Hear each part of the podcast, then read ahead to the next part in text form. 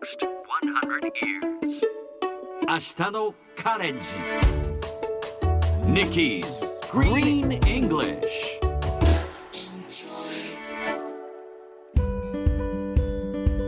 Hi everyone!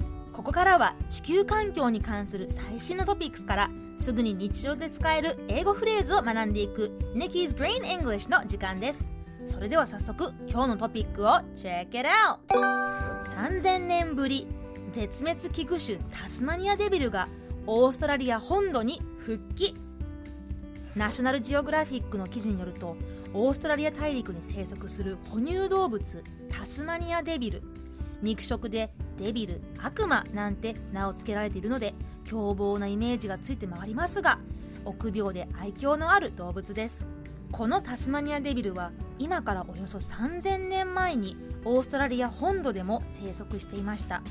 狩猟を始めたばかりの人間が大型の動物を狩りタスマニアデビルが食べるものがなくなったことからその後オーストラリア本土では姿を消したと言われています。そして今年オーストラリア本土におよそ3000年ぶりにタスマニアデビルを返す取り組みが進み自然保護活動からは26匹を保護区に放す歴史的な一歩を踏み出しました。オーストラリア本土の土を踏んだタスマニアデビルは環境に適応し今後野生化した猫よけなど生態系への好影響が期待されます。さてこの話題を英語で言うとこんな感じ。The endangered Tasmanian devil is back in mainland Australia. 今日はこの中から be back をピックアップしましょう。be back その意味は戻ってくる戻る。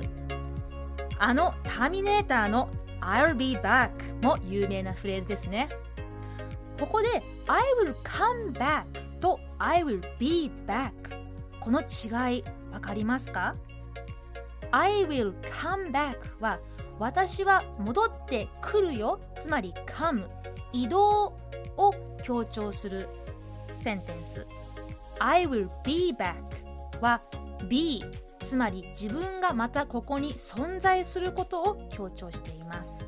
この2つの違いのニュアンス覚えておきましょう。ではみんなで言ってみましょう。Repeat after Nikki. Be back. Hey, easy. Be back. Be back. もう一度先ほどのニュースをゆっくり読んでみますね。The endangered Tasmanian devil is back. In mainland Australia. いかがでしたか? Nikki's Green English 今日はここまで。しっかりと復習したいという方はポッドキャストでアーカイブしていますので通勤通学仕事や家事の合間にチェックしてくださいね。See you next time!